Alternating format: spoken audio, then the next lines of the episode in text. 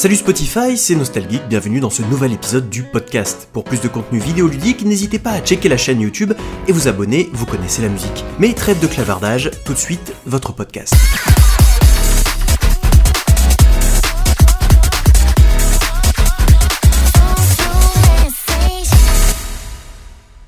Bonjour à tous, c'est Nostalgeek et bienvenue dans le Nostalcast, qui est donc le format podcast slash discussion de la chaîne. Et aujourd'hui, euh, pour cet épisode dédié à Star Wars, on est accompagné de Yanis. Bonjour Yanis. Bonjour. Et de Samuel. Salut. Ou plutôt, je devrais dire Samuel Etienne. bonjour, bonjour à tous. Bienvenue, bienvenue sur ce live. Du coup, aujourd'hui, on va parler de Star Wars. Alors, Star Wars, euh, le passé, mais aussi le présent et pourquoi pas l'avenir. Star Wars qui a été une série qui a été en dents de scie en termes de qualité, en termes d'appréciation par le spectateur, euh, que ce soit dans les domaines du jeu vidéo, que ce soit dans les domaines des séries et surtout, bien entendu, des films. La dernière trilogie a, suscité beaucoup d'émotions. Euh, pour moi, c'est. Euh, je sais pas si c'est. Si c'est possible de décrire le, la chose. ce que je sais, c'est que personnellement, ça, ça a eu une énorme influence au, niveau mondial dès le début, dès le début en fait. Hein, dès que en 77, il me semble que le premier film sort, et il y a une déferlante médiatique et une déferlante populaire euh, euh, sur, euh, sur, sur le premier film. Donc la guerre des étoiles. La guerre des étoiles.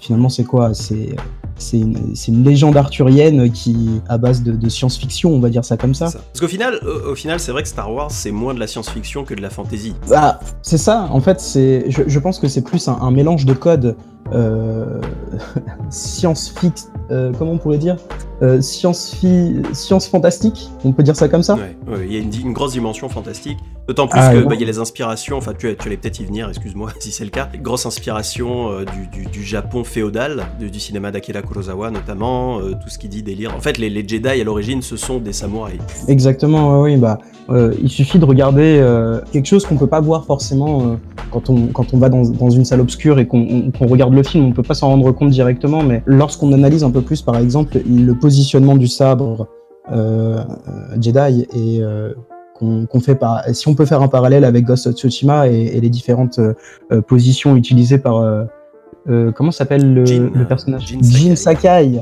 On, peut constater assez aisément que c'est les mêmes, c'est exactement les mêmes. Donc ils se sont vraiment inspirés oui, de, tout, tout, ce bushido japonais.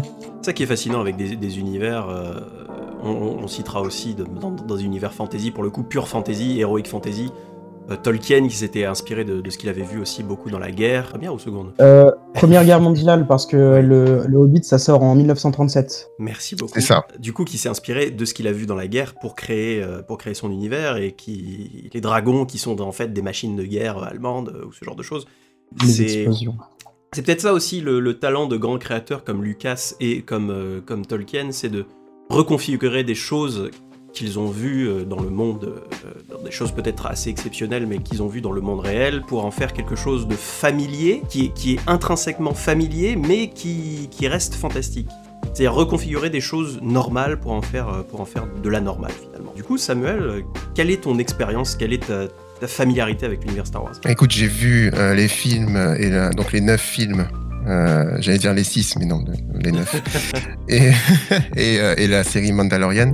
Et oui, oui, non, je vous rejoins complètement là-dessus. Star Wars, c'est de la fantasy pour moi, parce que quand ils ont essayé de mettre de la science dans, dans, dans, dans l'univers, donc les midi-chloriens, tout ça, c'est très mal passé. Donc essayer de rationaliser le film, l'univers, euh, c'est très compliqué et ils n'ont pas réussi auprès des fans. Donc ça doit rester en fait euh, de la fantasy. Du coup, les médicloriennes, pour ceux qui, qui, ne sauraient peut-être pas, euh, il s'agit de une sorte de, si je dis pas de conneries, une sorte de quantification de la force en termes scientifiques, c'est ça? Mais en fait, ce sont des micro-organismes dont le, le, nombre est plus ou moins élevé dans le sang de ceux qui maîtrisent la force. Ça. Et plus il est élevé, plus tu as une appétence forte à maîtriser la force. Tu vois, par exemple, c'est les nanomachines de Kojima. Quoi. Exactement. Anakin en a un nombre jamais vu quand il est gamin parce qu'il est appelé à devenir extrêmement puissant. Euh, et donc oui, euh, ça, ça s'est très mal passé à l'époque. Et pour, pour moi, c'est un des éléments qui montre que non seulement c'est de la fantaisie, mais ça doit le rester. D'accord, oui. Il faut conserver cet aspect. Il faut pas rationaliser un univers qui, euh, voilà. Qui est plus attractif quand il est, quand il est limite religieux finalement. L'ordre Jedi, c'est... Bah oui même presque dans ce sens, la force, au fond, c'est Dieu. Et, et, tu peux pas rationaliser Dieu. Tu vois, c'est impossible, tu n'y arriveras jamais. Et au fond, ça laisse aussi à chacun, et donc à chaque euh, téléspectateur, le choix de sa propre interprétation et donc de créer son lien avec l'univers. Et, et, comme c'est le lien qu'il aura lui-même créé, parce que toute interprétation est bienvenue, entre guillemets, à partir du moment où on n'essaye pas de justifier, comme avec les multichloriens, tout ça, le lien sera renforcé. Et je pense que c'est ça aussi qui fait l'un des secrets de Star Wars, c'est que comme ils expliquent pas trop, en tout cas au début, hein, d'où vient la force, euh, et qui laisse vraiment le spectateur se créer aussi son propre univers et son propre lien avec euh, celui de Star Wars, c'est ce qui fait que ça marche très très bien et que chacun s'identifie et, et s'imagine en Jedi. Et tout ça. Ce, qui est, ce qui est intéressant en fait, c'est que c'est euh, un truc qui est tout bête, mais euh, le fait qu'il y ait un, un, un, tel mystère en fait autour euh, de, de, de, de, cette création, de ouais, comme tu comme as dit Samuel, au final que la force c'est Dieu et donc c'est inexplicable, c'est quelque chose qui est en dehors de, de toute euh, explication naturelle et logique. C'est ce qui attise aussi, le mystère attise au final une forme de sympathie. Bien sûr. Exactement, exactement. Et ce qui aide aussi, c'est que il n'y a jamais eu d'unité de mesure du temps dans Star Wars, ni même euh, de géographie. Alors on sait où les planètes, etc. Et on sait qu'elles sont fictives, mais ça commence toujours par euh, il y a longtemps dans une galaxie lointaine. Donc déjà, il n'y a pas de cadre. Donc déjà, tu le mets où tu veux quand tu veux. Tu vois ça. Et, et, ça participe aussi à cette appropriation, je pense, euh, de l'univers. Bon, après, c'est peut-être issu aussi de la réalisation qui est très académique de George Lucas. Euh, il n'y a jamais eu de flashback euh, dans, dans, les deux trilogies entre guillemets originales Star Wars. Euh, le, temps est toujours vu de façon linéaire. Éventuellement, on fait des petits bonds dans le temps, mais jamais très grands. C'est les fameux volets hein, qui, traduisent donc un bond dans le temps et dans l'espace. Il n'y a jamais eu de flashback, c'est-à-dire que c'est un temps qui est très linéaire. Quelles peuvent être les implications du point de vue de ce que tu viens de dire? Bonne question. Bonne question. Moi, je pense qu'en fait, quand tu mets un flashback, tu, tu, montres une scène dans laquelle le spectateur n'est plus, parce qu'on est dans les souvenirs du, du héros, enfin, qui a le flashback. Question d'immersion, en fait, finalement. Voilà, exactement. Alors que quand l'histoire est linéaire, ce qui était le cas euh, dans les six premiers films, bon bah tu suis euh, l'action en direct et euh, tu peux t'imaginer euh, être là avec les personnages et voir ce qui se passe. Dans un souvenir, tu, le, le, le rythme est rompu et t'es plus là qui fait aussi, je pense, si je vais un peu plus loin, j'anticipe un peu, mais quand ils les mettent, du coup, les flashbacks, alors je sais qu'ils le font dans le, le film 9, oui. mais peut-être aussi déjà avant, je sais plus. Va, revenir, cas, moi, je pense on va revenir sur le film. Ouais. ouais, je pense en tout cas à celui qu'ils ont mis dans le, dans le 9e. Ouais. C'est censé être un moment quand même assez dramatique. En plus, il casse le, la figure de, de Luke, qui du coup essaye de, de tuer. Euh, son, son, neveu. Hein. Bon, je, je spoil de ouf, mais. Oui, on va spoiler voilà. aujourd'hui. Hein. Désolé, voilà. désolé euh, d'avance, mais voilà, je, bon, je regarde un là, podcast a, sur Star Wars, euh, ça va se Là, il y a prescription, il y a oui, prescription. Euh, mais au fond, je trouve que la, cette scène-là de flashback ne marchait pas, en tout cas pas autant qu'elle aurait été due, dans le sens où elle aurait dû être horrifiante, et tu dis, mais non, c'est pas possible. Parce que, ben, déjà, on n'est pas habitué à ça par la série, comme tu me disais.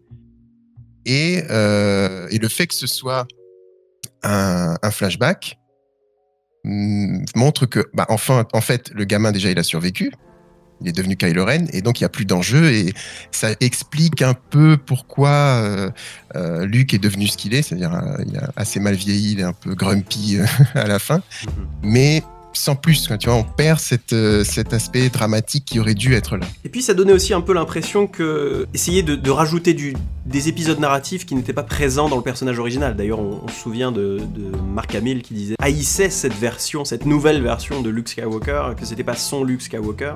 Bon, bah là, du coup, on entre dans le, dans le débat sur la nostalgie. On va, on va transitionner dessus euh, tout doucement. Euh, oui, ça, ça, donne un peu la pression aussi. Bah, pff, on n'a plus grand chose à raconter sur le personnage, du coup, on va, lui on va lui inventer des casseroles dans le passé, histoire de pouvoir justifier quelque chose de narrativement intéressant. Bah, écoute, moi personnellement, enfin bon, j'ai pas forcément apprécié effectivement le, le, le traitement euh, euh, qui a été imposé, on va dire, au personnage. Euh, le problème, le réel problème, du coup, je pense, hein, mm -hmm. c'est qu'un avis personnel, mais en réalité, le vrai problème ne se pose pas forcément sur le 8, mais plus sur le 7. Le ouais. 7 qui, qui, bah, en fait, fait disparaître euh, déjà euh, Luke Skywalker pour introduire de nouveaux personnages. Mm. Il est là peut-être le problème. Euh, il était important d'introduire de, de, nouveaux personnages pour, donner un, un, nouveau souffle, peut-être à Star Wars dans sa version cinéma. Mais le traitement qui a déjà été imposé par J.J. Abrams dans le 7 a déterminé un peu ce qui s'est passé dans le 8 au final. C'est marrant parce que moi j'avais bien aimé le 7, mais j'ai l'impression que je suis une, une minorité. Bah, bah, je, me souviens, je me souviens qu'en sortant du cinéma, on est peut-être allé le voir ensemble d'ailleurs, Samuel, je sais plus. Ouais, je, pense, je pense. En sortant du cinéma, les réactions des gens avaient l'air relativement positives. Mais je pense que c'était exactement euh, le, concept de Force Awakens, c'était que c'était un film nostalgique. C'était un film purement nostalgique, c'était un film qui était censé qui avait un cahier des charges, qui était censé cocher des cases nostalgiques, genre oui bah il y a une troisième étoile de la mort, euh, il y a un empire, bon on sait pas trop ce qu'il fout là, mais il est là, c'est pas l'Empire, c'est comment le, premier ordre. Euh, c'est basiquement les nazis. Hein, oui, Quand, on, regarde l'imagerie qui a été faite autour du premier ordre, c'est les nazis. Il n'y a pas de, y a pas de... Oui, oui, oui. Et voilà, bon, bah, il y, y, a des gentils, et puis on fait péter la, nouvelle étoile noire, et puis voilà, les gentils gagnent. Euh, bienvenue dans la nouvelle trilogie. En fait, c'est exactement la même chose qu'on a vu avant, mais c'est familier, mais c'est Disney, et euh, mais on a recyclé ce qu'on a vu avant, du coup ça marche. Là où, là ça ne concerne que moi, hein, tu me diras ce que t'en penses Yanis euh, ensuite, et c'est la principale faiblesse de cette trilogie, c'est le manque de cohérence, de, cohésion, de continuité surtout. Ryan Johnson récupère le bébé et se dit en fait, on va pas du tout faire ça. Euh, tout ce que tu viens de dire là, ça compte pour pas grand chose. Les personnages ont rien accompli dans ton film. Euh, maintenant, c'est à partir de mon film qu'on va fixer des enjeux. C'est à partir de mon film qu'on va essayer de faire des trucs un peu différents. Euh, du coup, ça s'inscrit pas du tout dans la même, dans la même logique. Et c'est pareil pour, bien entendu, le troisième, Rise of Skywalker. Là où ce bébé complètement mal formé, à, mon avis, est récupéré par J.J. Abrams, il dit en fait, on va essayer de plus ou moins réconcilier les deux films euh, en forçant des choses, mais à, un point qui est parfois risible, enfin notamment le fait que Rey soit une Skywalker, c'est la, la, grande question de cette nostalgie. Bon, en gros, un réalisateur qui dit non, et l'autre qui dit bah oui, euh, oui, mais on va, on va le forcer histoire que ça fasse sens, quoi. Alors, personnellement, je n'ai pas forcément apprécié le, le, le set, le, Star Wars 7 The Force Awakens, je ne l'ai pas aimé. Je l'ai pas aimé parce que euh, bah, c'était du déjà vu, mais juste pas avec les mêmes personnages. Donc effectivement, oui, c'est un film nostalgique, mais enfin, je suis né en 96. Moi, le dernier film Star Wars que j'avais vu, c'était en 2005, comme tout le monde. Et pour moi, c'était nouveau. Tu vois ce que je veux dire?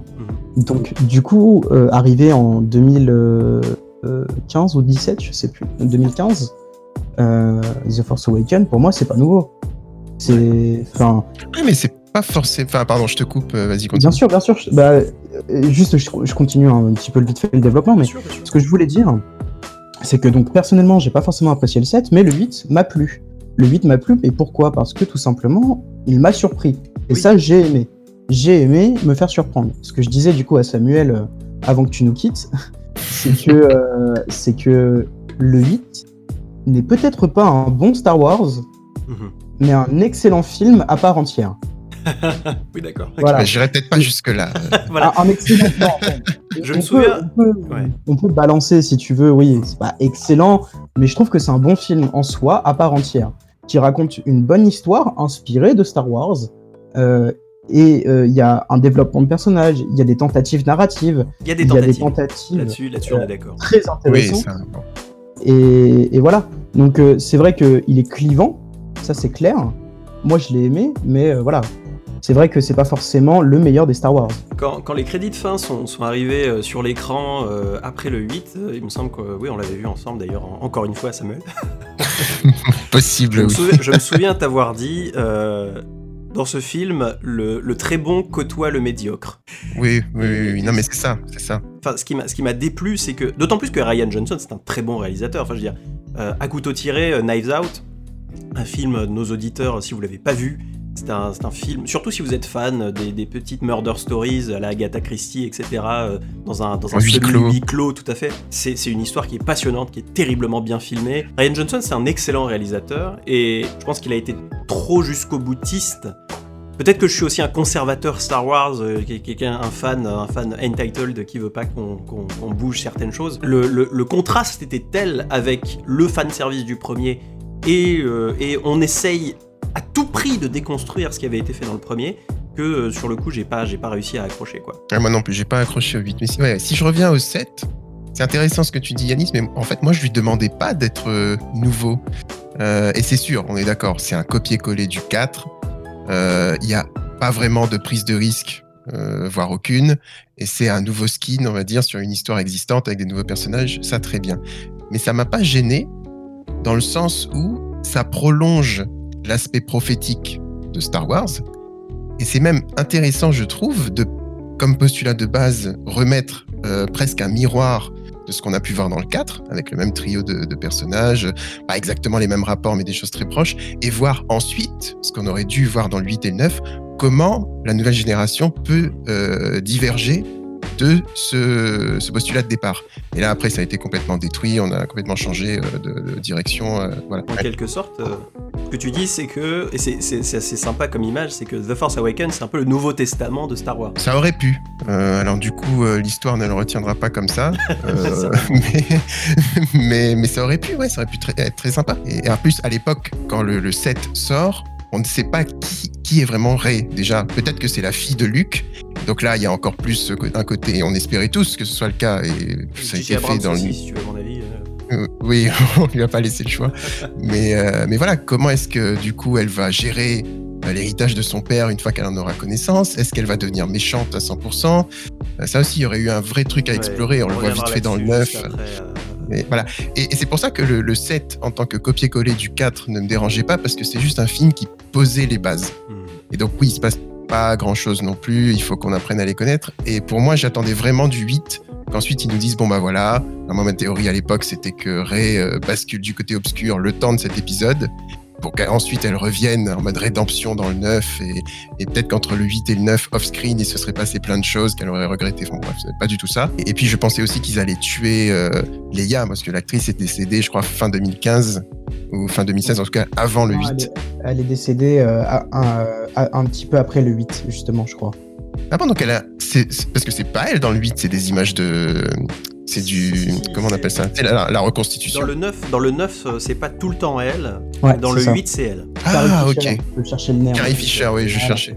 Ok, ok. Ouais, bah, ah non, mais j'ai dû penser ça pour le 9, alors je me suis Ça trompé. aussi, c'était un gros euh... foutage de gueule aussi. Ils avaient, il avait une occasion parfaite de, de, tuer le personnage de manière élégante, intéressante et élégante. Et puis la, la question du Superman aussi, ça, ça m'a. Bref, mais. C'est ça, ça. Mais donc, ouais, juste pour finir euh, sur ce que je disais. Euh, donc, j'arrive euh, au cinéma pour voir le 8 avec énormément d'espoir. Et, et, déjà mes théories, tout ça. Et oui, effectivement, bon, ils ont continué d'amener de nouveaux personnages qui ne servaient à rien. Euh, je pense à Rose, je pense au général Holdo. D'ailleurs, Holdo, je crois que c'est Durandal qui disait. Je sais pas si c'est vrai ou si c'est juste une de ses de théories. Dern, il disait, je suis totalement d'accord, Laura Dern, c'est tellement, enfin, actrice fétiche euh, de David Lynch. Hein. Laura Dern, c'est une actrice dans... qui est capable de tout jouer et euh, en faire juste une espèce de connasse qui n'explique pas ses motivations. Enfin, aux cheveux, ça, aux cheveux, verts, dans son... aux cheveux violets. Oh, pardon. Non, pour la couleur de cheveux encore, c'est pas bon. Mais mais juste dans son nom, Hold, c'est euh, tenir, ralentir. C'est un personnage qui ne sert qu'à ralentir l'histoire. C'est vrai. ce qu'elle fait. Alors, est-ce que c'est vraiment, ils ont pensé à ça en la nommant? Je, je sais pas. Euh, mais a priori, c'est intéressant. Et donc, oui, euh, ils ont continué d'amener de la nouveauté, ce qui était pour moi le. Enfin, des nouveaux personnages euh, sans vraiment expliquer d'où ils viennent. Et donc, on n'est pas attaché. Euh, ce qui était pour moi le rôle du 7 sans vraiment développer les existants, euh, ou en tout cas dans des directions, on s'en fout. Enfin, l'histoire d'amour entre, euh, je crois que c'est Finn et, et, et Rose, bon, c'est même pas mignon, on s'en branle, bon. Bah, Disney a admis que puis... ce personnage, c'était, c'était un moyen de, de faire de l'œil au marché chinois. Tu vois, donc oh. un personnage dont la seule existence, la seule justification de son Pourtant, existence est, est, économique. C'est une bonne actrice aussi, tu vois, donc c'est assez dommage quelque part. En plus que l'actrice ouais, a supprimé tous ses réseaux sociaux parce qu'elle s'est fait harceler à mort euh, après. Ah oui, non, ça c'est ça c'est n'importe oui, quoi, ça. C'est pas de sa faute. Oui, bien sûr. Mais ouais, donc le 8 a introduit des choses dont on n'avait pas besoin selon moi, a développé les existantes dans une direction totalement absurde. Je pense à la relation entre Kylo Ren et Rey, a essayé de nous choquer, ce qui est pas mal pour le coup. Le 8 prenait des risques, ça pour le coup, clairement. Mais voilà, il tue Snoke alors qu'il nous le présente comme le, grand méchant du premier, euh, pour au final qu'on apprenne dans le 9 que c'était juste une marionnette. Donc, il a vraiment les...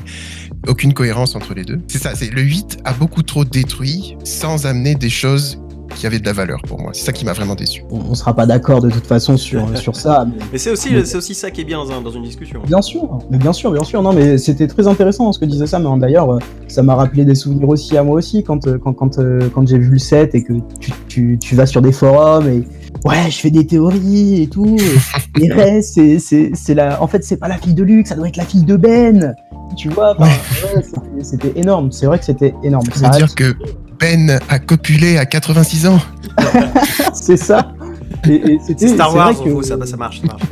Ouais, le pouvoir de la force. Le, pouvoir de la force. Voilà. Deus It's Ex not how the Machina. force works. C'est ça. Et, et, euh, si tu veux, oui, effectivement, c'est vrai qu'il y avait des côtés positifs quand même hein, au 7. Je vais pas le nier. Mais c'est vrai que quand même, malheureusement, il m'a déplu et que le 8 m'a un peu plus plu. Mais euh, en fait, si tu veux, de manière plus globale, qui a en plus de ça, donc euh, ruiné la, la postlogie par rapport à ce qu'on a pu connaître, il y, a- il y a beaucoup de choses, il y a beaucoup de facteurs, mais il y en a un qui est quand même euh, essentiel, au-delà du pouvoir de l'argent de Disney, c'est vraiment le, le, le fait que, euh, bah, au final, c'était un peu à- un combat à celui qui, qui, qui aura la plus grosse entre Oui, Johnson tout à et fait. Abrahams. Tout à fait. Littéralement, c'est Complètement. c'est deux gars qui ont une vision différente de Star Wars et qui ont cherché à imposer leur vision au plus grand nombre. Littéralement, c'est ça. Ouais. Et c'est Le ça problème, me- c'est que qui me sidère un petit peu, c'est que à quel moment, je veux dire, il y, y a eu, il y a- ils ont dû présenter leur scénario à Kathleen Kennedy, enfin à Lucasfilms, etc., à Disney. À quel moment Disney leur a dit, ok, d'accord, vous voulez faire des choses qui sont complètement différentes, on va vous donner une trilogie euh, à tous les deux. À l'origine, c'était tous les trois parce que c'était Colin Trevorrow qui était censé s'occuper du troisième épisode. Euh, Colin Trevorrow qui a fait dernièrement les Jurassic World, qui sont bien sans plus. Enfin, je veux dire, c'est des, des films qui se regardent, quoi. Euh, et qui a vu quel bordel c'était et qui a décidé de se casser. À quel moment le leadership de, de Lucasfilm s'est dit ok d'accord ça va être un ça va être un, un fiasco parce que vous voulez faire des choses qui sont complètement différentes vous avez pas la même vision comme tu dis Yanis on va vous laisser faire une trilogie Bah, moi, j'ai pas une trilogie, mais j'ai une théorie sur, euh, sur ça. bah vas-y C'est euh, c'est tout bête, mais Abraham, il est arrivé sur le projet. Il a dit Moi, je veux, je veux pas m'occuper de la trilogie, hein, je veux m'occuper du film qui va relancer Star Wars, et comme ça, après, vous me laissez tranquille, je vais faire Star Trek. Hmm. Littéralement, c'était ça à la base. Euh, le problème avec Abrams, non, enfin, c'est pas vraiment un problème, parce que j'aime beaucoup ce, ce réalisateur et j'adore ses des, super films ouais. bien sûr, mais Cloverfield, etc. j'ai- Moi, j'ai beaucoup aimé. Et, et même sa boîte de prod fait des trucs géniaux, hein, vraiment. Euh, mais Abraham, c'est un yes man un petit peu, tu vois. C'est euh, sans vouloir euh, choquer les gens, mais non euh, je pense que c'est relativement accepté que Abraham- qu'Abraham c'est plus ou moins un yes man quand il s'occupe pas d'un projet qui lui tient à cœur comme Star Trek par exemple c'est un yes man c'est Voilà, pas aussi ça, yes man c'est pas aussi euh, on va dire c'est pas aussi tiède, on va dire, que- qu'un Ron Howard, ouais. par exemple, mais Ouais, euh, ouais, ouais, coucou ouais. solo. mais Tu veux, moi, littéralement, je vais, je vais faire une comparaison peut-être Oui, qui va vraiment choquer. Tu vois, mais, mais pour moi, Abraham, c'est le Joss Whedon de Justice League, tu vois. hmm. C'est le mec qui a dit. Ouf. Non, mais je, je suis peut-être un petit Ouais, surtout avec la Snyder Cut qui vient de sortir. Mais... Je vois qu'on n'hésite pas. Non, non, mais ce que je veux dire, c'est que Abraham, il a dit oui à tout, il a dit oui à la nostalgie, ce qui est pas une mauvaise chose. Mais il a aussi dit euh, ouais, vas-y, on va mettre un perso noir, et ouais, vas-y, on va faire de l'inclusif, et ouais, vas-y, tu vois. Enfin, c'est que du oui, oui, oui. c'est un film cahier des charges, clairement. Le 7, c'est un film cahier Voilà, des charges. c'est ça. Et à côté de ça, t'as Johnson, quand il s'est retrouvé face à Kennedy, il a dit euh, en fait, moi je suis un artiste, euh, tu vas me laisser faire ce que j'ai envie de faire. Et sûrement Kennedy, bon, qui euh, plus à la recherche d'un d'un d'un profit, s'est dit bon, peut-être si on lui donne sa chance, Ouais. euh, voilà. Ouais. Non, c'est vrai C'est c'est le problème de Star Wars, je pense, coincé entre un héritage énorme et difficile à gérer et dans une quête de modernité dont personne ne l'a- n'a les clés. Tu vois, aucun réalisateur jusqu'à présent, enfin, Ouais. sauf, on viendra au Mandalorian juste après. Mais en tout cas, à ce moment-là, Mandalorian n'existe pas. Euh, la dernière trilogie s'est terminée euh, il y a 10 ans, en 2005, donc on est en 2015, euh, même avant. ouais. Et, et personne ne sait justement quelle direction doit prendre Star Wars. Donc je pense que c'est aussi ça qui ont fait qu'ils ont, si j'essaie de me faire l'avocat du diable, hein, peut-être voulu tester plusieurs visions, c'était un pari. petit Pour. Essayer voilà de, de se dire peut-être que de- dans l'eau il y a un truc qui va émerger et on se souviendra de cette postlogie pour ça. Ah bon, on s'en souvient. ça, c'est clair.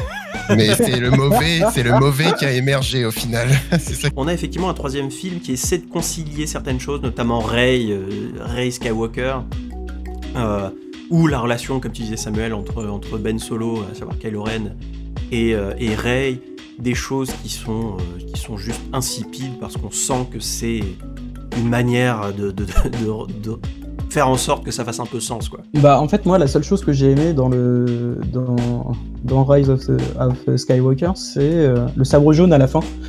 C'est Oui, tout. oui, ça, c'est un beau clin d'œil à l'univers étendu. Déjà du coup. Ah voilà, c'est la seule chose que j'ai vraiment euh, surkiffé. C'est- C'est c'est un peu une forme d'équilibre, un peu euh, justement en fait. euh, c'est- une couleur qui est très peu utilisée, euh, beaucoup plus utilisée dans les BD, il me semble. Euh, vite fait, tu peux les avoir dans les jeux vidéo, euh, que ce soit dans euh, Le pouvoir de la force ou dans euh, Jedi Fallen Order. Mhm. Mais, mais c'est très très rare, dans le sens où tu as le bleu, le vert, qui, qui- Alors le bleu, il me semble que c'est les Jedi qui vont sur le terrain un petit peu, hein, voilà, qui vont combattre, etc. Mhm. Le vert, c'est les gardiens du temple. Et le jaune, c'est un peu un, un peu Jedi gris, quoi. En Ouais. gros, c'est les, les Jedi qui, qui arrivent quand même à...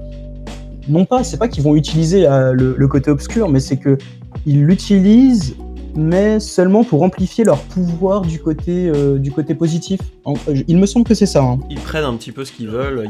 Oui, c'est cette notion d'équilibre qui est intéressante en fait. Euh, et puis cette notion de revenir sur... euh, Je sais pas si c'est Lucas qui a inventé ce- ce- cette notion de Jedi Gris ou si c'est des auteurs de, de l'univers étendu.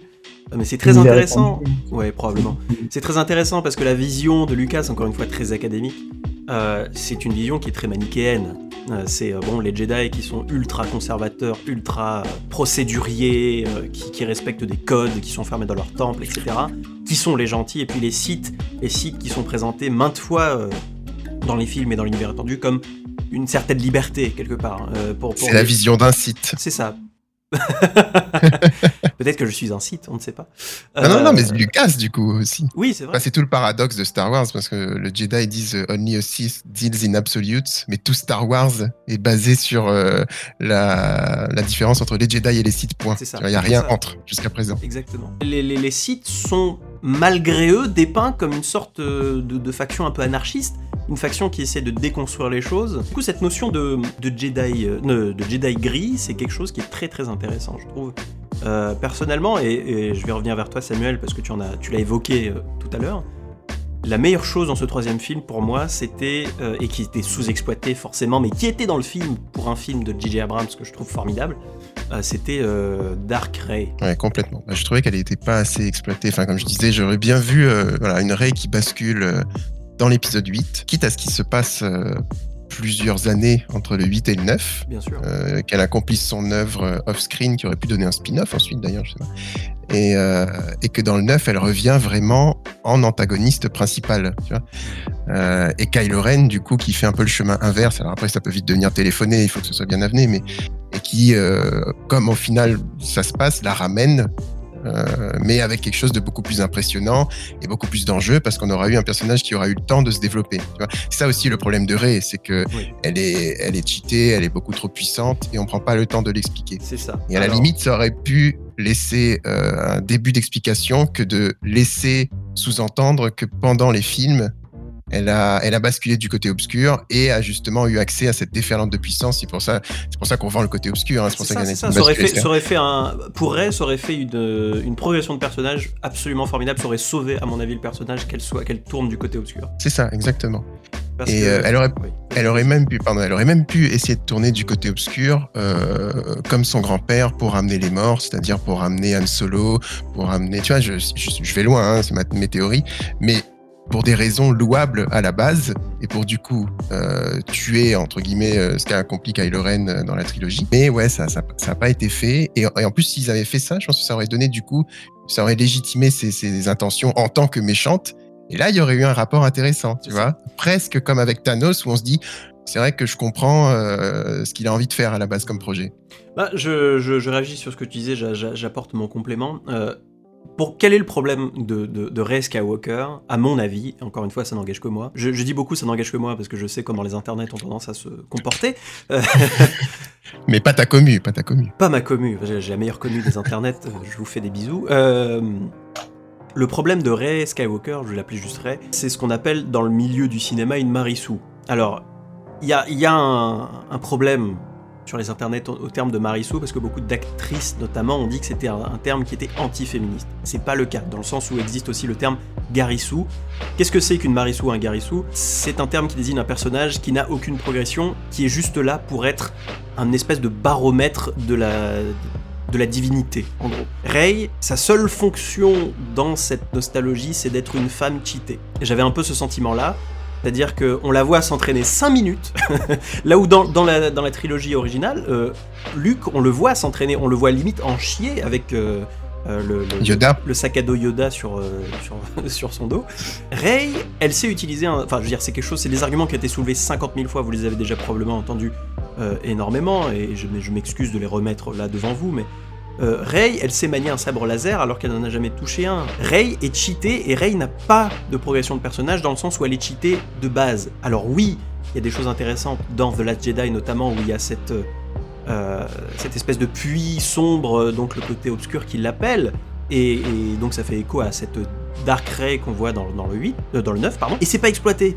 Et c'est chiant, c'est chiant parce que là on avait vraiment une progression de personnage. Là on avait vraiment un personnage qui était certes cheaté, ok d'accord, mais ça serait beaucoup mieux passé s'il y avait eu une progression du côté obscur, quitte à éventuellement avoir une rédemption, rédemption story à la fin à la Disney, euh, ou une rédemption pour Kylo Ren comme tu disais. De toute façon tu disais ça pourrait être téléphoné. deux. Ça pourrait être téléphoné, mais ça peut pas être plus téléphoné que c'était déjà avec le bisou à la fin. Tu vois ce que je veux dire Et je me rends compte là, ça aurait été tellement génial si Dark Ray, du coup, devenait un peu l'héritière de Dark Vador, euh, dans le côté cheaté, voilà. Euh, alors qu'en face, Kylo Ren, c'est ce qu'il essaye d'être depuis le début. C'est ça. Là, il y aurait eu un vrai truc, et... mais, mais ils sont pas allés jusque-là, c'est dommage. Oui, et le problème de Ray, comme tu dis, c'est qu'effectivement, on n'explique rien, et tout est acquis, et tout doit être acquis pour nous aussi, et c'est pour ça aussi qu'on a du mal à se, à se lier à ce personnage, c'est parce que le, euh, toute la post-logie te bombarde d'infos en disant regardez comme elle est puissante, elle est géniale, etc. Alors que s'ils avaient juste Bon, c'est dur ce que je vais, dire, c'est pas facile non plus, mais euh, s'ils avaient juste bien écrit le scénario, les spectateurs l'auraient déduit tout seuls Mm. Et ça se serait beaucoup mieux passé. Je pense, tu vois, on peut écrire des personnages féministes euh, de façon très, bonne, très, qui fonctionnent. Je veux dire, regarde euh, dans The Boys, euh, il y a une scène où, donc la série de super qui parodie le monde des super-héros, donc c'est sur Amazon Prime, je crois. Donc là, il y a la saison 3 qui va sortir bientôt. J'adore cette série. Ils ont des, donc, la parodie de Wonder Woman et, d'autres, mais qui sont des personnages féministes extrêmement bien écrits. Et, et on voit à un moment une scène, donc petit spoiler, mais ça, ça dévoile pas l'histoire, euh, où en fait juste les, les personnages féminins entre elles règlent les problèmes euh, de tous les autres, et c'est bien amené, c'est pas forcé. En fait, c'est ça le problème aussi de cette d'accord et de, et de Disney sur ce, ce volet, c'est que oui, c'est un sujet important. Oui, je pense que la culture a son rôle à jouer dans le fait de passer un message féministe, mais ils ont tellement envie de bien faire, je pense, qu'ils forcent, qu'ils bombardent, et du coup, ça perd de sa substance. Que... Après, après, nous sommes trois hommes dans un podcast. Ouais, Oui, oui, oui. Non, non, non, mais attention, oui, non, non, c'est le, c'est- il faut. Oui, la sûr, direction sûr. est Non, non, bonne. c'est la manière, c'est la manière qui est, pour moi, hein, encore une fois, je vais, je vais le dire, ça n'engage que moi. C'est la manière qui est erronée, mais le- la volonté est fondamentalement euh, bonne, je pense. Mais Bah, voilà, en il, fait- il se rate pour moi. Si- Enfin, je, je- Samuel, je te rejoins entièrement. Mais après, comme, comme l'a dit Quentin, on est trois hommes. Mais ça n'empêche qu'on peut quand même avoir un, un, un avis sur Bien comment sûr, amener au sûr. final. Et je pense que, enfin voilà, on est suffisamment éduqué et suffisamment euh, apte à comprendre euh, ce type d'engagement pour, euh, pour en livrer un avis.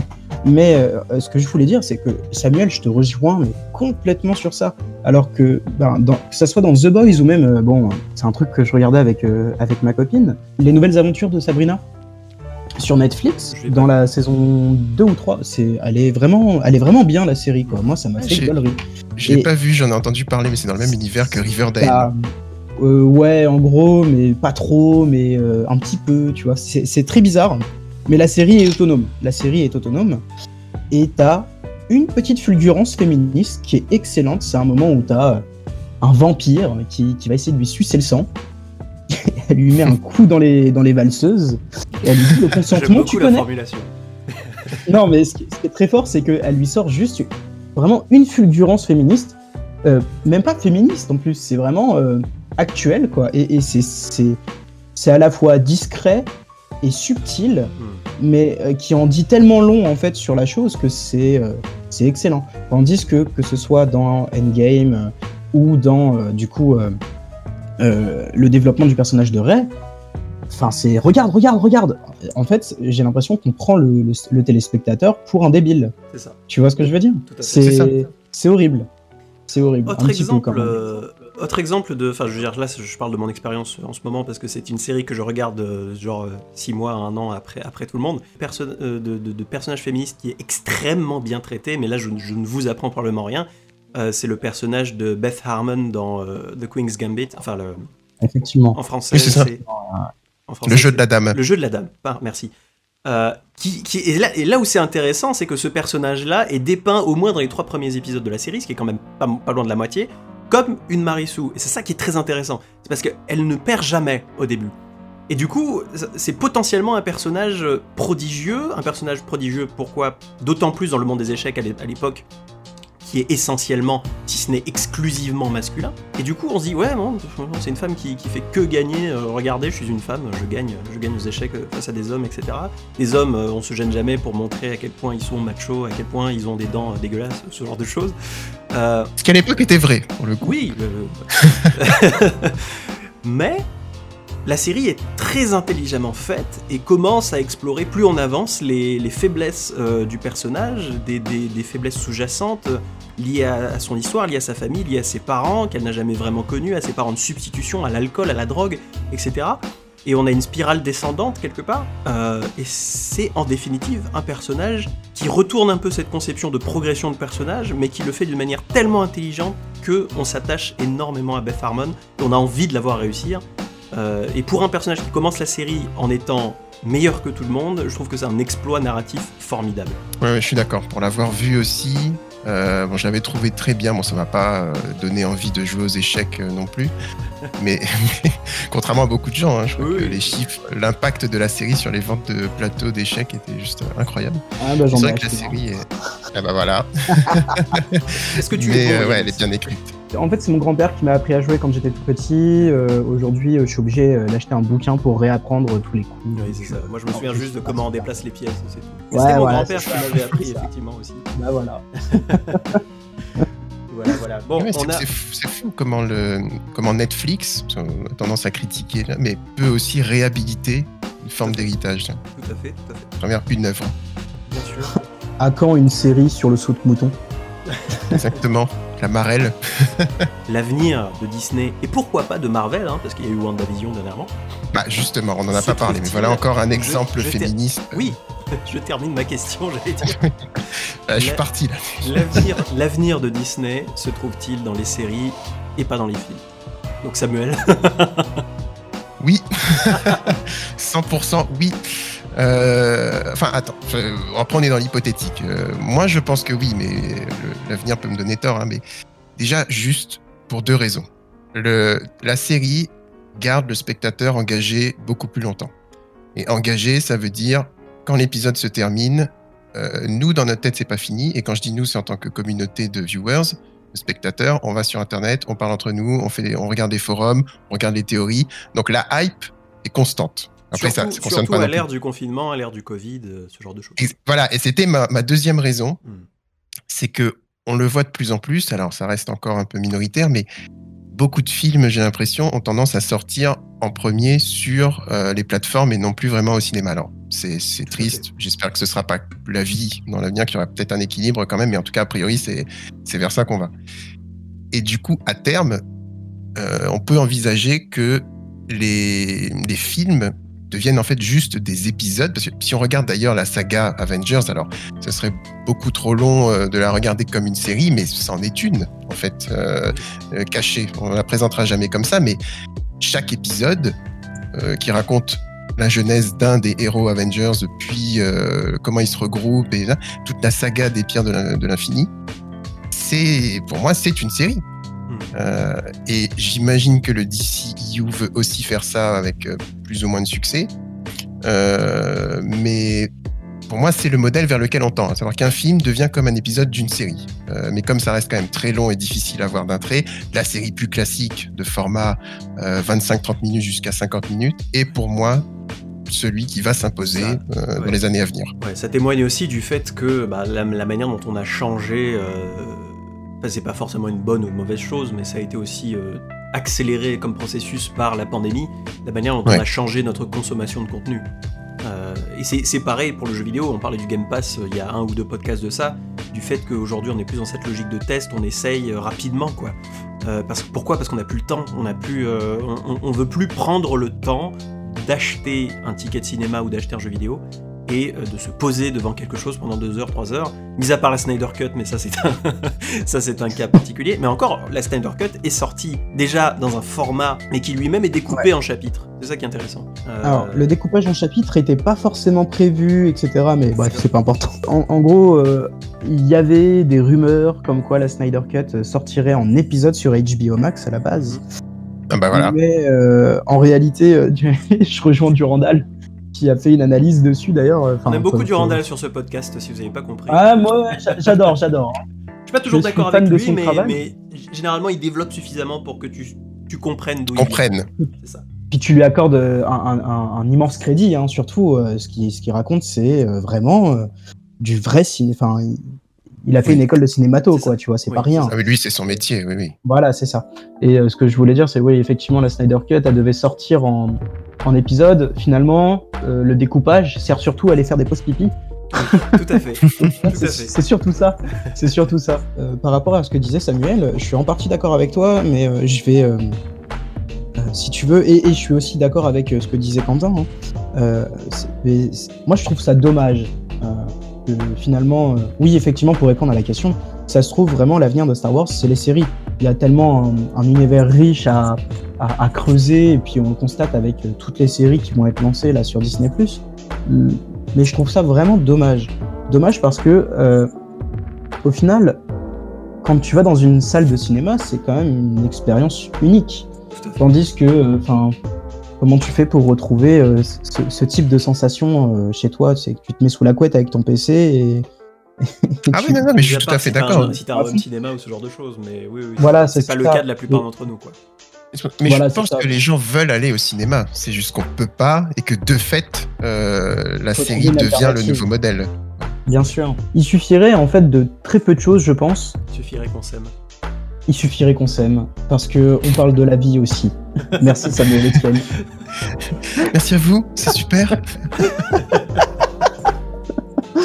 Un maximum de F dans le chat. Ce que je voulais dire en fait, c'est que euh, il y a un truc tout con en fait qui amène à ce que je dise que euh, Star Wars, euh, euh, son avenir se trouve dans les séries, c'est que faudra, faudrait que vous vous renseigniez sur un truc qui est, vraiment impressionnant, c'est que tu regardes la prélogie.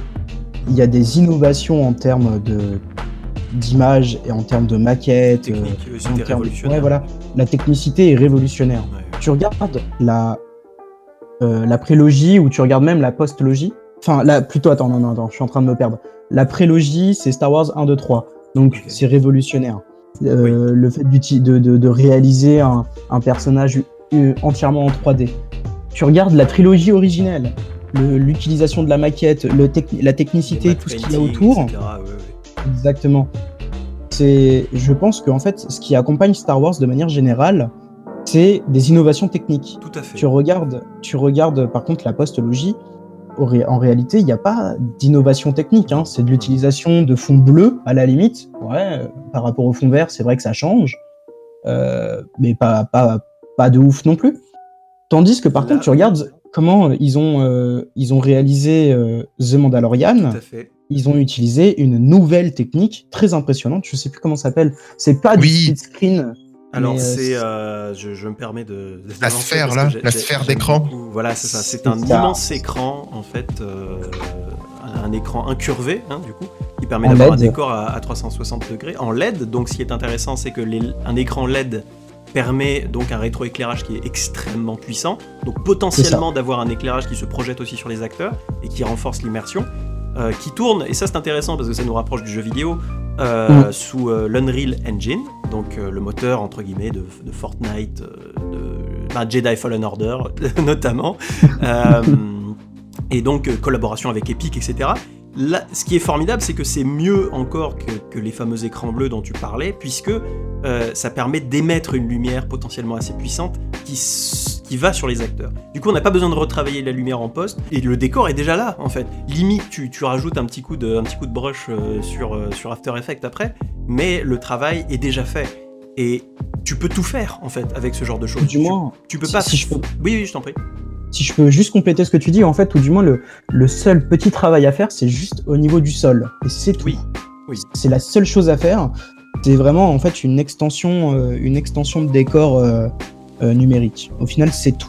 Euh, D'utilisation technique. acteurs, pour le jeu des acteurs, c'est formidable. Mais oui, bien sûr. Mais les mecs, euh, enfin bon, si tu veux parler des acteurs dans The Mandalorian, je sais pas si c'est le bon moment. Et puis, enfin, je veux dire, ça me permet de faire une transition, donc merci Yanis. The Mandalorian, je pense que ça n'a échappé à aucun d'entre vous qui avait regardé la série. C'est une série qui est pensée comme un jeu vidéo, qui est pensée comme un RPG en fait, comme un jeu de rôle. Euh, Il y a des épisodes quête principale, et ces épisodes quête principale, c'est ok d'accord, euh, on va t'aider à faire ce que tu veux, mais avant fais quelque chose pour moi. Et avant, euh, avant euh, va, va buter le bandit d'à côté qui vole le wifi du village. Cette espèce de gameplay un peu chasseur de primes, limite Witcher, Witcheresque des fois. Moi, ça m'a plu, mis à part que du coup, ça donnait une série qui, était très en dents de scie, c'est-à-dire que des épisodes concrètement qui ne servent à rien. On se souvient des épisodes de, de l'épisode dans les cavernes de glace. Là, j'ai jamais vu vraiment l'intérêt. Euh, mis à part peut-être replacer des monstres, les fameuses araignées de glace qui étaient issues de l'univers étendu, qui avaient été créés par des Filoni. Et à côté, on a des épisodes entre guillemets quête principale qui sont formidables, euh, notamment l'épisode avec les épisodes avec euh, Ashoka Tano, qui aura droit à sa propre série d'ailleurs. Alors c'est intéressant, et puis, mais ça marche parce que c'est justement un chasseur de primes.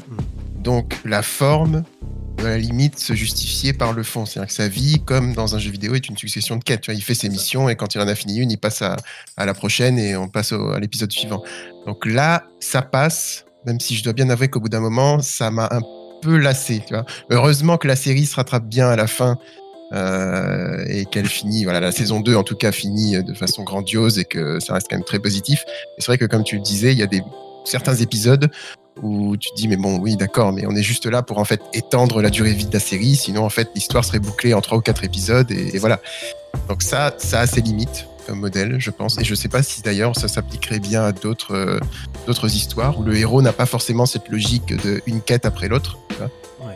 Euh, donc ouais c'est sympa. Il fallait le faire. Je, je suis pas sûr d'avoir vu d'autres séries où, où c'était aussi euh, aussi affiché qu'on se rapprochait d'un modèle de, de jeu vidéo mais ouais, ça peut vite euh, atteindre ses limites pour moi. Mais ouais, Mandalorian quand même reste une excellente série. Oui. Et qui a montré, comme tu le disais, Yanis, qu'on peut aussi faire des séries, mais innover et apporter de nouvelles façons de filmer, renouveler l'expérience, renouveler la façon de raconter un univers, tout en y rendant hommage. Et c'est là où ils sont très très forts, c'est parce que, ben voilà, pour euh, euh, Grogu, Baby Yoda, ils ont utilisé une marionnette et non pas du CGI. Donc là, ça se 100%, ressent, euh, il y a une matérialité, il y a un grain euh, dans, dans- Voilà. dans le, sur le bébé Yoda qui a fait, je pense, son succès aussi. Exactement, et donc là c'est complètement un hommage euh, au, premier, euh, au premier film. Et en même temps, ils ont utilisé, comme on disait, la sphère qui avait jamais été vue avant. Voilà. Donc ils ont vraiment réussi à trouver l'équilibre entre les deux. Qui, enfin, je, je reviens juste sur ce qu'on disait avant, mais ce qui voilà, est un autre des échecs pour moi de la post-logie, c'est que eux, pour le coup, ils étaient à 100% dans le, euh, la récupération de, de l'héritage et, de, et faire tourner le moteur de la nostalgie. Si on est euh, méchant, on dirait juste pour faire de l'argent. J'ai envie de croire que c'était pas juste le but quand ils ont fait ça, mais quand même. Mais du coup, voilà, et c'est là où euh, Ouais, ouais. Mais c'est là où ils se perdent, c'est que du coup, ils ont fait que ça, ils ont rien apporté de nouveau vraiment. euh, et c'est l'un des facteurs pour moi qui explique que la, la postlogie était un, un échec aussi. Mais du coup, ils ont compris ça dans Mandalorian. Et ça prouve que, ouais, ok, c'est Disney, mais quand on, déjà, quand on laisse les manettes à de vrais fans, ce que sont Favreau et Filoni, euh, je pense de façon indiscutable, Oui. on arrive à trouver le bon équilibre, la bonne formule, à créer, voilà, à renouveler un univers qui a euh, plus de 40 ans, peut-être même euh, presque 50, et à conquérir une nouvelle génération de fans sans forcément décevoir l'ancienne. J'ai pas lu toutes, toutes les critiques sur Mandalorian, mais j'ai l'impression que globalement, ça a bien marché pour tout le monde. ouais. Donc voilà, il y a, on a un début de formule qui marche à travers Mandalorian. Maintenant, là, ils ont annoncé, je crois, 10 ou 11 euh, nouvelles séries. Euh, c'est peut-être pas le chiffre exact, mais on n'est pas loin. Donc là, pour moi, on est en train de retomber dans les travers de Ah, ça marche, bon, bah allez, on bombarde. Ouais, c'est ça. Et voilà, faut voir ce que ça va donner. La série sur Ahsoka Tano, la série sur euh, Obi-Wan, la série sur Boba Fett, La la, série sur sur. Voilà, attention à ne pas s'engouffrer dès qu'on voit un petit truc qui commence à bien marcher, parce que sinon ils vont le perdre. Alors je, me permets de faire un Ouais. petit, euh, un petit post-it Wikipédia, donc John Favreau pour ceux qui ne suivent pas, les plus vieux d'entre nous se souviendront de son rôle dans, dans Friends. Euh, il s'agit aussi du réalisateur qui joue, euh, a lancé le MCU, donc qui a lancé, qui a réalisé le premier Iron Man, et c'est euh, c'est en train de devenir un petit peu le Golden Boy de Disney parce que c'est quelqu'un qui a, de manière très claire, comme tu disais Samuel, une vision qui est, pour une raison ou une autre, en, grande adéquation avec celle des fans, et tout particulièrement sur Star Wars, j'avais l'impression qu'il qu'il faisait, bon, euh, ça c'est une autre thématique aussi, c'est Mandalorian, c'est essentiellement du fan service, mais c'est du fan service qui sait où il va. Rapidement sur la structure de la série, si tu veux, euh, je vous rejoins complètement, hein, mais moi ce dont j'ai peur, c'est plus pour la saison 3. euh, j'ai peur que ça s'essouffle, hein, Mhm. cet aspect RPG très intéressant. Euh, j'ai peur que ça s'essouffle. Malheureusement, il va falloir euh, peut-être renouveler le concept un petit peu pour la saison 3. Bon, je connais pas personnellement John Favreau, hein, ça, ça serait un, un immense plaisir, mais, mais c'est pas le cas. Mais, mais je pense qu'il doit y penser. Je le Il doit y présenterai. Si tu peux m'introduire, ça me va. Voilà, voilà, on fera une petite Euh, soirée barbecue. Nostalgique est très connecté. C'est pour, ça- mais- c'est pour ça que j'ai eu 500 abonnés, hein, c'est le, les tuyaux, les gars. C'est le réseau. C'est que, des potes de Favreau. Voilà. non, je t'en prie, on t'a interrompu. Non, mais non, non, mais y a pas de problème. non, non, mais c'est vrai qu'ils doivent sûrement penser au renouvellement en fait un peu du genre, euh, parce que euh, au bout de deux saisons, euh, voilà, comme euh, bah, ton ami l'a dit, hein, c'est c'est vrai que c'est plat, mais je pense que ça reste quand même euh, un bon moyen d'entrer, on va dire, dans le dans l'univers. On te présente pas directement euh, la force, mais quand on te la présente, tu sens que c'est quelque chose de très mystique Mm. en fait. À la fin de la saison 2, quand tu vois Luke revenir, tu, tu, tu sens en fait cette, euh, cette posture messianique un peu Ah, en fait, fait. du gars. Donc c'est pour ça que je trouve quand même que c'est un bon moyen d'entrer dans, dans l'univers malgré la, la platitude effectivement pour un néophyte euh, de, de la série. Euh, et, et comme disait aussi euh, Samuel, euh, c'est vrai que ouais, ça fonctionne, on bombarde. Il faut vraiment faire attention à, à sur quoi tu vas bombarder. Parce que par exemple, euh, Tu peux pas lancer éternellement série- de la merde contre le mur en, en regardant ce qui, qui colle, quoi. Il y, a, il y a ce plan que j'ai trouvé formidable. euh, C'était euh, au moment où Luke est en train de, de progresser, de tuer les, euh, les Dark Troopers euh, pour, euh, pour arriver. On le voit donc juste sur les caméras. C'est assez intéressant du point de vue réalisation. Et on voit du coup euh, Grogu, donc bébé Yoda, qui, qui est donc devant cet écran, cet écran cathodique, attention, euh, et qui, euh, c'est pas anodin, et, et qui met sa main et qui. euh, qui il y a- la musique, bien entendu, joue beaucoup dans, dans l'émotion de cette scène-là.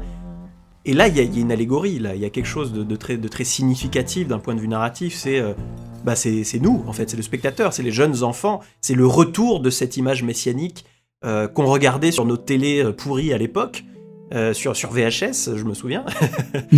Et en gros, regardez bah, le retour de votre enfance, le retour de, du Star Wars que vous avez connu, euh, le retour, la, la renaissance quelque part du mythe Star Oui. Wars. Tout à fait. C'est ça. Et c'est tellement mieux fait que la scène dans le 8 qui dit, euh, là aussi ça partait d'un bon sentiment, mais à tous les gamins, vous avez tous la force en vous, euh, vous pouvez tous devenir Ouais. des héros. Ça c'était confus. Les gamins, on sait pas trop qui c'est. Je pense qu'ils ont fait exprès pour que n'importe qui puisse s'identifier, mais comme on n'a pas de lien avec eux, on, s'en fout. Et c'était, forcé de ouf. Alors que là, ouais, c'est beaucoup plus subtil, certes. Je pense que pas tout le monde l'aura capté, mais c'est beaucoup plus intelligent. Et ça passe, le message passe en fait dans le flow scénaristique de l'épisode sans euh, nous déconnecter du truc, contrairement euh, à ce qu'on a pu voir dans le 8. Et ce que j'ai adoré aussi dans la scène, euh, si je veux juste dire ça sur. Luke contre les troopers, c'est que 5-10 minutes avant, tu vois Mando contre ces mêmes troopers et tu vois à quel point il galère, Hmm. juste contre un seul. L'échelle de force est, est extrêmement bien. Exactement. Exactement. Et donc, ça, ça te fait réaliser à quel point Luke est fort. Parce que c'est pas juste des droïdes random qu'il a en face de lui, c'est des, des vraies machines à tuer. Euh, et là, du coup, le combat aussi prend tout son sens. Qu'on n'a jamais eu avec Rey. Si je reviens à ce qu'on disait euh, tout à l'heure, c'est que ce qui pose problème aussi sur son personnage, c'est qu'on n'a pas eu d'établissement de cette échelle de force, comme tu disais, Quentin. Euh, et, et donc, certes, elle est très forte, mais on nous a pas donné les clés pour comprendre qu'elle l'est. Alors que là, avec Luke, on le connaît on sait qu'il est très fort, mais, mais on nous remet quand même très habilement les idées en place en disant oui, voilà qui il affronte, on prend le temps de présenter, et maintenant voyez ce que lui il en fait. C'est pour ça que cette scène est parfaite. Star Wars en jeu vidéo, ça a été très en dents euh, notamment parce que c'est euh, Electronic Arts qui a été détenteur exclusif de la franchise Star Wars dans le jeu vidéo pendant des années. On se souvient euh, du peut-être l'une des sorties les plus chaotiques dans, le monde du jeu vidéo multi qui a été Battlefront 2, qui était donc bah, comme FIFA, comme Battlefield, du coup un jeu qui avait une excellente fondation mais qui était complètement pourri par une monétisation beaucoup trop agressive. Euh, aujourd'hui, c'est un jeu qui a été corrigé, notamment parce que DICE est repassé derrière et parce que Electronic Arts n'avait plus vraiment d'intérêt à monétiser le jeu quelques mois, voire quelques années plus tard.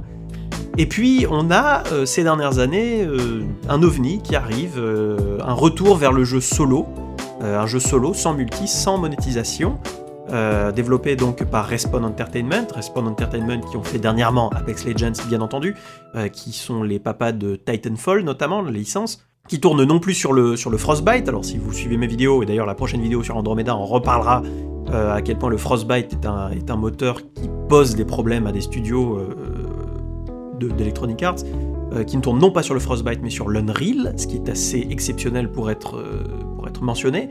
Et c'est un jeu qui a très très bien marché. tellement bien marché que ça a poussé dernièrement Electronic Arts à complètement changer la, course du développement de Dragon Age 4 qui arrive dans quelques années, on, l'imagine, qui était censé être un jeu multi live service à la Anthem et qui finalement, euh, poussé par le succès euh, assez retentissant de Jedi Fallen Order, redevient comme initialement prévu, un jeu solo. Je n'y ai pas joué. Euh, je pense que je vais économiser encore un petit peu et puis je vais aller me l'acheter. c'est pas une obligation, hein, mais c'est un, jeu qui fait des, bonnes choses. Moi, je suis un grand, grand militant des, des jeux solo. J'adore ça, en fait. Et puis si on regarde Ubisoft, euh, on a discuté en privé avec Yanis il n'y a pas si longtemps, euh, ça. Des, jeux solo, mais qui euh, de plus en plus se voient corrompus un peu par de la monétisation dans un jeu solo, ce qui est complètement absurde. On, citera par exemple Les, bah, les dernières, le dernier Assassin's Creed en particulier, qui essaie de forcer un certain nombre de mécaniques de jeu qui, qui accélèrent le jeu, qui accélèrent le grinding, etc pour euh, contre-monnaie sonnante et trébuchante sur un jeu qui coûte déjà 70 balles à la base. C'est assez dégueulasse. Alors j'ai mis euh, quelques heures, j'ai fait que le début. Euh, il faut que je reprenne d'ailleurs. Écoute, j'avais bien aimé, en tout cas pour les, ce que j'en ai vu. Hein. c'est très incomplet, il faut que j'avance. Mais c'est intéressant. Il y a, on pose les bases dès le départ avec une nouvelle forme de méchant qu'on n'a pas vu jusqu'à présent. Et puis surtout le héros, pour le coup, donc qui est doublé par euh, l'acteur dont le nom m'échappe, mais qui a joué aussi dans la série Gotham, qui faisait le Joker euh, jeune, euh, possible, je sais plus, mais qui est très bon, tu vois, qui est très bon. Donc lui déjà, il carie, il carie le truc, et je pense que c'est un choix intéressant justement. Mais ouais, écoute, je, pense que je vais, je vais continuer voir où, est-ce que ça nous amène. Pour l'instant, je, vois ça plutôt comme un jeu de plateforme assez classique. Mais il y, a des idées qui viennent un peu, un peu de partout. Bon, t'as bien entendu du gameplay euh, sabre laser qui est qui prend énormément à la série Souls. Hein, je veux dire, ça, ça, n'échappera à personne. Pouvoir de la force qui sont bon empruntés à tout ce qui avait été fait, euh, et c'est une bonne chose d'ailleurs dans le, bah, les jeux, le pouvoir de la force du coup. Oui. Euh, donc ça, ça joue aussi, parce que c'était des jeux qui étaient juste extrêmement kiffants, en tout cas dans le souvenir que j'en ai. En plus, je l'avais sur Wii, donc j'étais en train de gesticuler comme un, comme un, malade. Euh, une certaine dimension, euh, alors c'est toujours risqué de dire ça, parce que c'est comme quand on dit qu'un jeu ressemble à Dark Souls, c'est une certaine dimension Metroidvania avec euh, un système de clés, de portes, de raccourcis, etc., qui est plutôt bien exploité, qui est jamais forcé, je trouve, qui a une logique dans la topographie du monde, etc. Il y a, un équilibre qui, qui, est atteint, qui est un peu gâché par des bugs assez innombrables qui ont été pour la plupart je dis pas de conneries, j'espère, pour la plupart patchés depuis le temps. Euh, bon, je, suis persuadé qu'il en, qu'il en demeure quelques-uns. C'est bien, c'est, ça, participe aussi de cette, idée de renaissance. Déjà, c'est un jeu solo qui nous ramène à cette époque euh, assez glorieuse euh, de, KOTOR, en fait. KOTOR qui, était, qui est accepté comme l'un des meilleurs jeux du, studio de BioWare. BioWare, pour mémoire, Mass Effect, Dragon Age, etc. donc Night of the Old Republic, qui, était, qui, a, qui a pris un sacré coup de vieux dans les dents hein, aujourd'hui mais qui était à l'époque regardé comme un des meilleurs RPG sur le thème de Star Wars. Aujourd'hui, vous pouvez d'ailleurs y jouer sur, mobile, parce que je crois que le jeu a été porté sur mobile, vu qu'il a un certain âge, et il y aurait, à ce qui paraît, une rumeur euh, qui circulerait dans les couloirs d'un remake ou d'un reboot de la série KOTOR. Euh, une autre news beaucoup plus récente pour le coup, qui est celle de euh, l'extension de la licence Star Wars à d'autres studios qu'Electronic Arts, à d'autres publishers qu'Electronic Arts. On sait de sources sûres Ubisoft bosse sur un open world Star Wars. Ça fait grincer des dents un petit peu, Yanis. Euh, grincer des dents, ouais, non. en fait, euh, c'est quand même une position assez délicate euh, parce que bon, je, suis un, grand fan invétéré de de, la licence Assassin's Creed personnellement, et on le sait quoi. Ubisoft, ils sont géniaux s'agissant des open world. Ça, c'est pas à remettre en question. Moi, ce qui me fait peur, en fait, c'est bah du coup t'en parlais juste avant, le, Assassin's Creed Valhalla, euh, j'ai tapé, euh, j'ai tapé 165 heures dessus. Il est bien, mais euh, pour moi, il y a vraiment un gros problème dans ce jeu-là. C'est vraiment les graphismes, ils sont dégueulasses. Enfin, je, je n'ai pas du tout aimé en fait les graphismes, ils me sortaient du jeu euh, complètement. Bah, ouais, enfin c'est un moteur qui avait été, enfin pour l'instant, on était sur une version du moteur Unreal Next qui était pensé pour la PS4. C'était un moteur de fin de génération en fait. C'est ça. Je pense que je repense à, je repense à la transition qui a été faite en fait entre Black Flag et, euh, Unity. Euh, Unity avait été pensé pour la PS4 là où Black Flag avait été pensé pour la PS3. Je pense qu'on le prochain Assassin's Creed ou en tout cas le prochain gros open world d'Ubisoft je pense qu'on peut s'attendre raisonnablement, sauf si c'est un jeu cross-gen bien entendu, mais on peut s'attendre raisonnablement à, un bon technologique euh, qui soit significatif. Bah j'espère parce que très sincèrement là, tu vois, bah, j'ai relancé euh, Assassin's Creed euh, Syndicate. Oui. Et tu regardes Assassin's Creed Syndicate, tu regardes Assassin's Creed Valhalla, Assassin's Creed Syndicate est bien plus beau que Valhalla. Alors oui, c'est aussi le dilemme qui était sur ce moteur-là euh, à l'entrée de la génération précédente. C'est-à-dire que Unity était très ambitieux. Unity reste peut-être aujourd'hui l'Assassin's Creed le plus buggé, mais certainement le plus beau. Hein. Euh, je sais pas si je, dernièrement, pour les besoins d'une vidéo, je m'étais baladé dans, Unity euh, dans, la, une reproduction de la, de la Sainte-Chapelle. C'est sublime, c'est absolument sublime. Mm. C'est une version un tout petit peu plus, euh, un, peu modifiée, un peu plus modeste en termes de NPC, de texture, etc. sur Syndicate. Pourquoi? Parce que Unity fonctionnait pas sur les consoles, en fait. Unity euh, était magnifique, mais Unity ne fonctionnait pas sur console. Euh, ils avaient été beaucoup trop ambitieux en termes de graphisme, ce qui fait qu'en fait, d'épisode en épisode, le, moteur Unreal Next, c'est ils l'ont, ils l'ont, ils ont enlevé des trucs.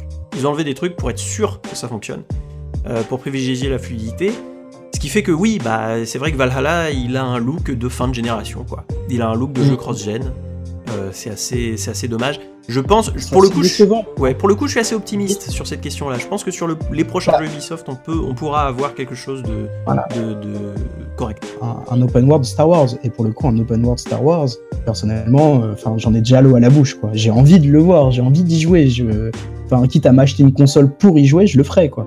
je pense que c'est le cas de, beaucoup de fans euh, aussi. En fait, on a été quelque part, quelque part affamé un peu par Electronic Arts de bons jeux Star Wars avec les années. Euh, enfin, je, je sais pas vous ce que vous en pensez, mais bon, les jeux Battlefront, euh, bah, popper sur une carte, quand même tu as la possibilité éventuellement d'être pendant 30 secondes Luke Skywalker ou Dark Vador, ça m'a jamais botté ça n'a jamais été mon expérience. L'expérience que je cherchais en fait dans un jeu Star Wars, c'était beaucoup plus proche de ce qu'on avait dans, euh, le pouvoir de la force, c'est-à-dire on jouait pour mémoire dans le pouvoir de la force Starkiller, qui était, euh, si je ne me trompe pas, le, fils euh, caché de Vador, c'est ça? Non, non, non. Le disciple, je crois. Ouais, c'est le disciple. Le disciple de Vador, et qui était donc quelqu'un qui avait une force incroyable. Bon, ces jeux étaient pensés pour être jouissifs, mais là où c'est bon, c'est un peu moins jouissif dans. C'est pas qui est pas une mauvaise chose d'ailleurs dans le pouvoir de la force, mais c'est pareil, c'est cette espèce de jouer ce Jedi un peu inconnu qui, tente dans l'ombre un peu de reconstituer l'ordre Jedi. Il y a une aventure, il y a un développement. Euh, les jeux multi, je sais pas si c'est parce que je suis devenu un vieux con, ça me botte plus en fait, ça me botte plus du tout. Ouais. Euh, entièrement d'accord avec toi. C'est hein. un, pour moi, Battlefront en fait, c'est du Battlefield avec un skin Star Wars. Et quand même, même c'est joli, quand même c'est magnifique. Euh, j'ai jamais, j'ai jamais accroché, jamais réussi à accrocher. Ça, ça, dépend de ce que tu entends par jeu multi en fait. Il y a des jeux multi. Oui, bien sûr compétitif contre euh, des inconnus, euh, où là il faut être le meilleur, faut grinder pendant des heures et des heures, s'entraîner en boucle. C'est vrai que ça, pareil, ça m'intéresse un peu moins. Enfin, je pense à LoL, tout ça. Mais les jeux multi entre amis qui ont explosé pendant le, le confinement. Donc, je pense à des, des Among Us évidemment, mais je pense aussi à Deep Rock Galactic. Euh, je pense à bah, même Monster Hunter World, bientôt Iceborne. Ce genre de Rise, jeu. Rise qui est sorti euh, bah, hier, du coup. Ouais, voilà, Rise qui est sorti hier. C'est marrant parce que Monster Hunter, je fais un petit aparté, excuse-moi. Euh, vas-y. Monster Hunter, c'est. À chaque fois qu'il y a une sortie d'un gros Monster Hunter, c'est la même chose que je vois sur les réseaux sociaux, tout particulièrement Twitter. C'est oh là là, euh, la hype de fou, tout le monde achète le jeu, et au fait, 75% des joueurs posent le jeu parce qu'ils parce qu'ils y comprennent rien. Ça, c'est un, un effort que la, que la franchise n'a jamais trop fait. Si, enfin, dans World et dans Rise, il y, a- il y a eu une espèce d'effort un petit peu pour simplifier, mais ça reste quand même. Quand t'es dans les menus d'un Monster Hunter, t'as l'impression d'être sur Microsoft Excel. Et ça, ça, fait, ça fait beaucoup rire. C'est euh, c'est un, effort que la franchise doit faire euh, d'être plus. D'être plus. euh, bon, elle, Accessible. accessible, mais bon, elle l'a fait quelque part dans le sens où Monster Hunter est le jeu le plus vendu de tous les temps chez Capcom. Euh, voilà, c'est juste histoire de faire un petit, un petit aparté. Ouais, non, non, mais voilà, c'est ce genre de jeu où t'es avec tes potes et c'est c'est du multi. En fait, c'est ce multi-là. Ce multi, veut. ce multi coop en fait. Ce multi-coop, voilà. Ouais, ouais. Bah pourquoi pas, oui, pourquoi pas un open world euh, Ubisoft Star Wars basé un peu sur, de la, sur la template euh, Ghost Recon. Genre, on est Bah. un, groupe, un groupe de Jedi ou un groupe de, de Mandaloriens, un peu pour faire écho aux épisodes, euh, quand ils sont dans le groupe, quand ils essaient de prendre le vaisseau de, de Moff Gideon, là. On a une mission, on essaie de prendre un vaisseau, différentes mécaniques. euh, ça pourrait être sympa en termes de coop. T'en penses quoi, Yadis Bah en fait, euh, si tu veux, vraiment, en fait, je suis vraiment partagé. C'est vraiment très très dur de prendre position sur euh, sur ça parce que vraiment, encore une fois, je, moi j'adore ce que fait Ubisoft, mais pareil, un- un- une coop comme tu le dis là avec l'exemple du de, de, de l'escadron euh, de, de Mandalorian, je trouvais ça super stylé dans la série. Mais est-ce que franchement, ça te plaît toi les les, les coopérations mises en place euh, dans les derniers jeux Ubisoft? Enfin, dans, je vais reprendre Certainement pas dans Ghost Recon Breakpoint, mais euh, il y avait, y avait Et- quelque et- chose d'intéressant dans Wildlands. Mais dans, dans, dans Assassin's Creed Valhalla. Ah non, non, non, euh, clairement pas. Non, Pour le coup, pour le coup Bah, la coop dans Assassin's Creed, je trouve qu'ils ont. Et le multi, ils ont jamais réussi à rendre ça intéressant. Il y a, y a un multi en fait, mais tu t'en lasses très très rapidement. C'était dans Black Flag, c'était sympa. Mais, mais ouais, tu t'en lasses assez facilement. Moi, c'est plutôt ça, tu vois, c'est les différentes, euh, euh, les, les différentes euh, facettes euh, de Ubisoft. Il y a, y a des points, il y a des gros gros points noirs. Et j'ai peur que ça entache cette forme de renaissance que connaît Star Wars dans le jeu. C'est c'est- ouais, c'est une petite appréhension quand même que j'ai sur ça. C'est c'est dommage. On parlait de- du rapprochement euh, tout à l'heure de- entre Mandalorian et, euh, et Witcher. Pourquoi pas un, un jeu Mando qui suit une structure Witcher? Pour le coup, ça m'éclaterait.